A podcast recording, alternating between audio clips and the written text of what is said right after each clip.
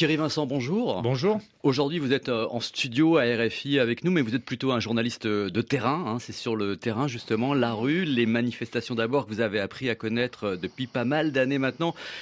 Ce que l'on désigne sous l'appellation parfois un peu fourre-tout de Black Blocs. Pour lever une première idée reçue, comme vous le faites hein, dans votre livre, Thierry Vincent, historiquement, Black Bloc au singulier, ça signifie quoi? Et c'est né où? Quand? Et comment? Alors, en fait, on dit les black blocs, j'utilise moi aussi cet abus de langage pour désigner les militants, en fait, qui font partie du bloc.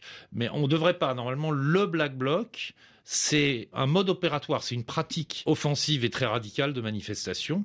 C'est né en Allemagne, on ne sait pas trop si c'est à Berlin-Ouest, à Francfort, enfin, ou Hambourg, enfin, vraisemblablement à Berlin-Ouest au début des années 80. En fait, au départ, c'est une appellation policière. Donc, c'est des types en noir, cagoulés, comme on voit maintenant, qui défendaient, en fait, les, les squats contre les expulsions. Donc, en fait, c'était un genre de service d'ordre ou de protection de la, de la manif, en fait, pour ralentir les charges policières. Et c'est au départ une appellation policière, Schwarzer Block.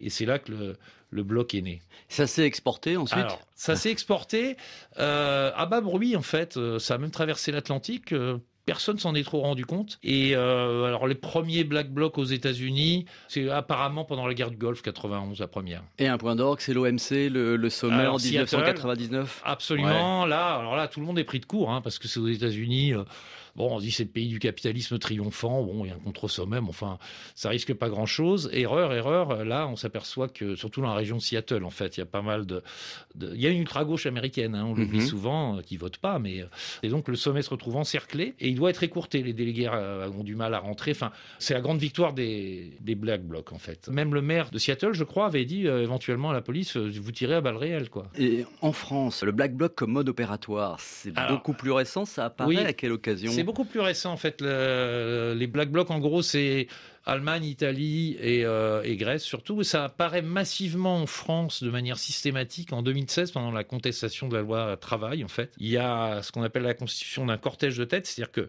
traditionnellement, c'est les syndicats qui sont en premier, puis après les, les, les, gens un peu plus, enfin les autonomes, etc., ils sont relégués en queue de cortège, et là, ils prennent la tête du cortège en débordant le service d'ordre de la CGT, avec des, affrontements violents, hein, à coups de, de, projectiles, euh, etc. Et là, le Black Bloc à la Alors, qui sont les gens qui, qui composent euh, les Black Blocs français Ces hommes, euh, ces femmes, qu'est-ce qu'ils ont en commun d'abord?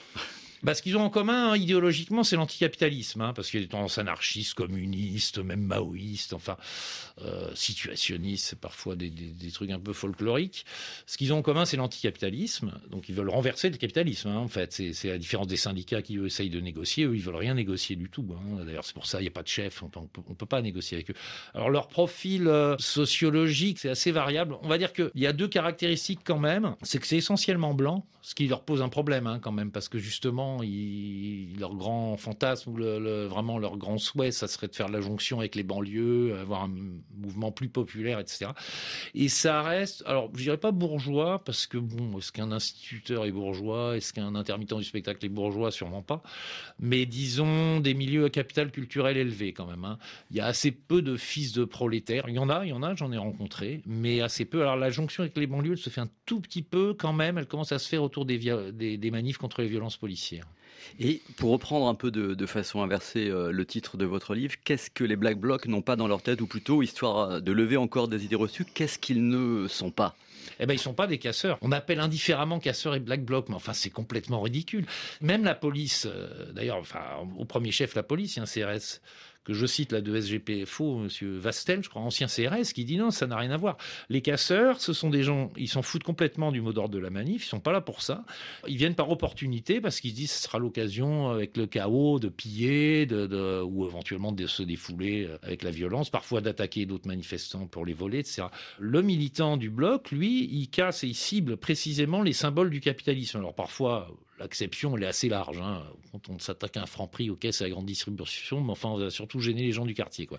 Mais en tout cas, c'est, ce sont des militants politiques. Très Et donc les, symboles, en général, c'est quand ils restent dans, dans la norme, c'est bah, quoi? Les symboles, c'est les banques, les assurances, les fast-foods, euh, les agences immobilières, euh, essentiellement, quoi. Les, les, les, sièges de grandes entreprises, euh, enfin, il y en a rarement sur les parcours, mais c'est, ce genre de choses. Mais est-ce qu'il faut euh, avoir peur des black blocs ou de ce qu'il pourrait devenir s'il cherchait une autre forme de radicalité? En tout cas, pourquoi, pourquoi la, France, des fois, a l'air d'avoir peur? Est-ce que c'est lié à la société médiatique Ouais, je cherche. Bon, la France a peur, comme disait Roger Giquel il y a bien longtemps.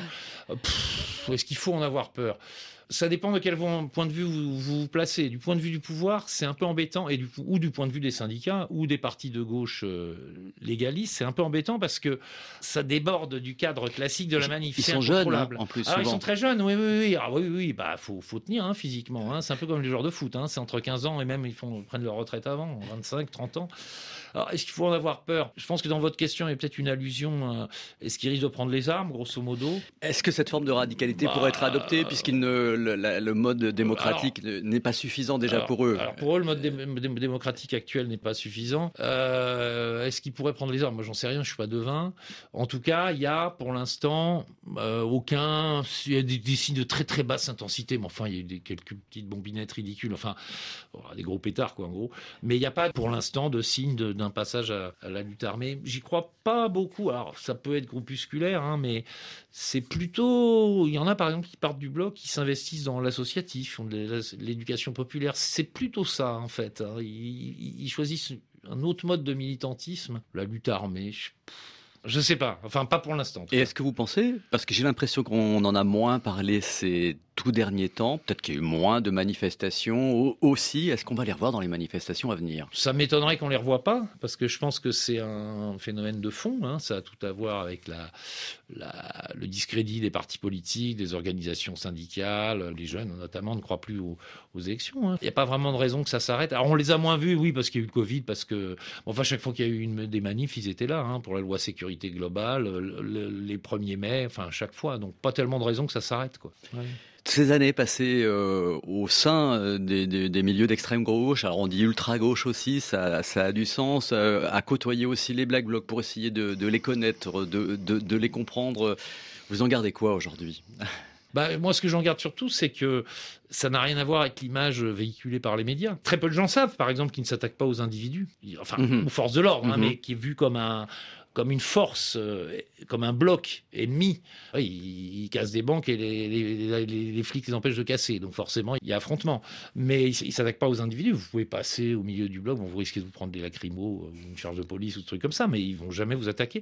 Ils s'attaqueront jamais au petit resto du coin, etc. Et ça, on le sait pas. On a même été jusqu'à raconter qu'ils avaient saccagé l'hôpital Necker. Ce qui est vraiment une pure désinformation du gouvernement dans lequel tous les médias, dans un premier temps, sont tombés. En fait, il y a un type qui a vaguement cassé trois vitres sur euh, le côté de l'hôpital, enfin probablement pas vu que c'est un hôpital. Voilà.